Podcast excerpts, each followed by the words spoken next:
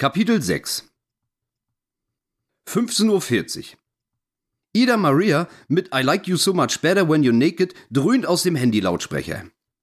Wow, was für ein Song!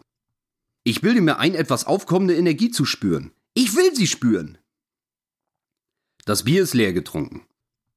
Hoch jetzt, du Penner! Da kommt kein Regen! Geh endlich duschen! Ähm, naja, würde ich ja schon machen, aber Duschen auf Campingplätzen ist immer so eine Sache.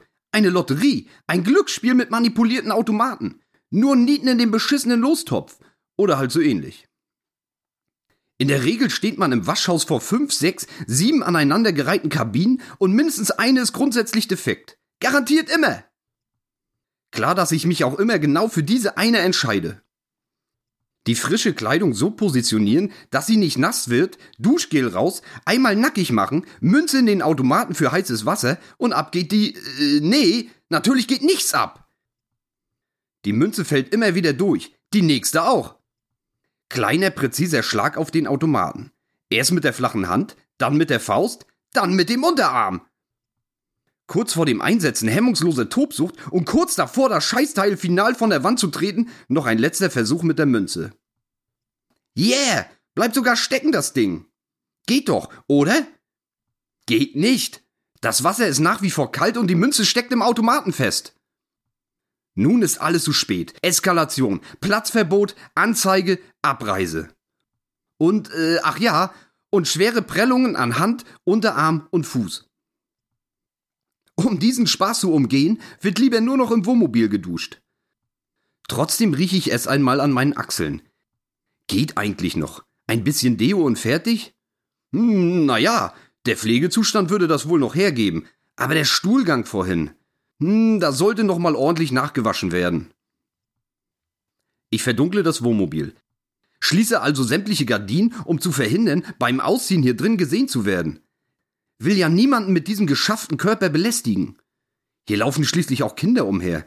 Nach diesem Anblick müssten sie sofort ein lebenslanges Abo für diese Psycho-App ordern. Wahrscheinlich würden sie sofort erblinden. Ach Gott, ach Gott, bloß nicht. Noch ein schneller Blick in den Himmel. Alles klar. 15.50 Uhr. Die Playlist liefert Madness mit Baggy Trousers. Frisch geduscht schaue ich in den großen Wandspiegel der Nasszelle. Noch rasieren vielleicht? Also im Gesicht meine ich natürlich. Den Bart ein wenig in Form bringen? Wäre vorher sicher sinnvoller gewesen. Und warum auch? Wofür? Für wen? Für Clara eventuell? Bullshit, die wird mich gar nicht wahrnehmen. Und an sich geht das mit der Gesichtsbehaarung auch noch. Hm, welcher fiese, gemeine, perfide Gott hat sich eigentlich Nasenhaare einfallen lassen? Oder Tränensäcke? Hä, was für ein Wichser. Langsam wird die Zeit knapp. Die Lesung ist in der Nähe vom Alexanderplatz in einer Location mit dem merkwürdigen Namen Babylon. Da bin ich von hier aus mit Bus und Bahn locker eine Stunde unterwegs. Und irgendwo müsste ich vorher auch noch etwas essen. Also, schnell anziehen und ab vom Hof. Oder so ähnlich. Die Wahl fällt auf eine graublaue, an den Beinen etwas enger anliegende Hose. Nicht so stretchmäßig eng, aber halt enger. Unten so ungefähr drei Zentimeter umgeschlagen. Weiße, etwas längere Socken, ein dunkelblaues, fast schwarzes Hemd mit violetter Bemusterung und, ja, das T-Shirt.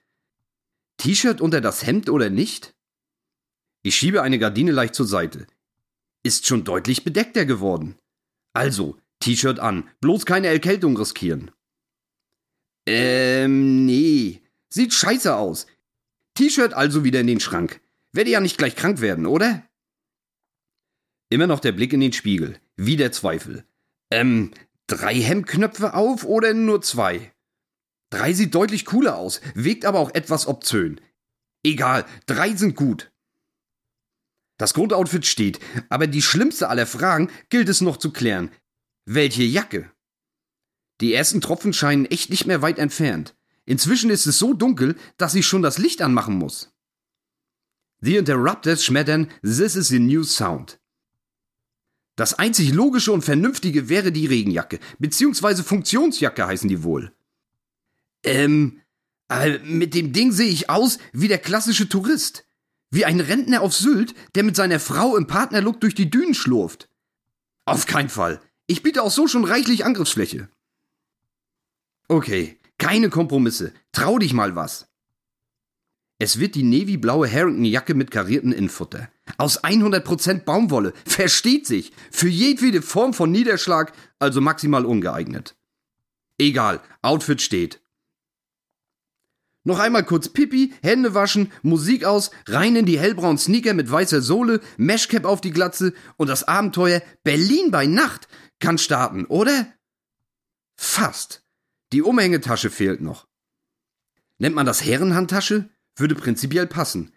Ist doch nichts anderes als bei den Damen. Und eine Milliarde mal besser, als sich so ein beschissenes Bauchtäschchen einmal quer über den Oberkörper zu spannen.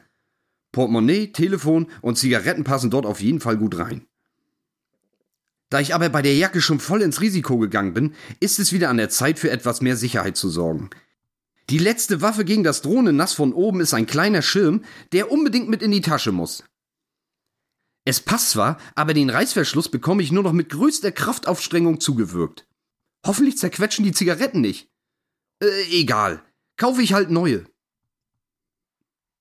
Endlich draußen vor dem Wohnmobil.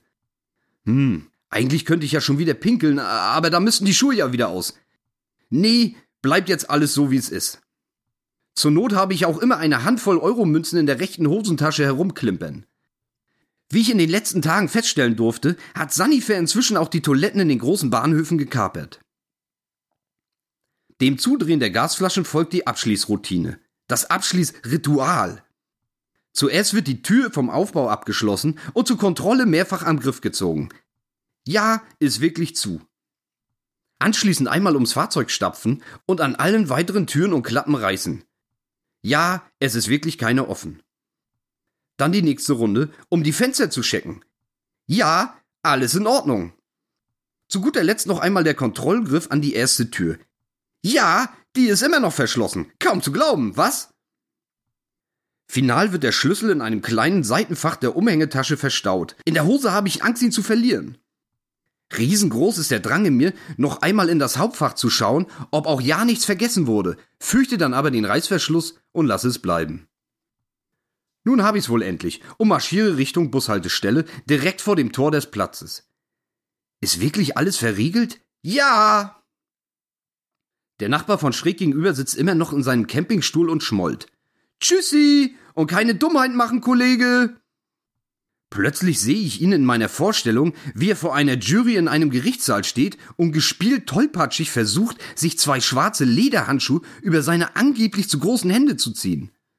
Hände zu groß? Freispruch! Hä? Was sind denn das jetzt schon wieder für Gedanken? Bloß weg hier!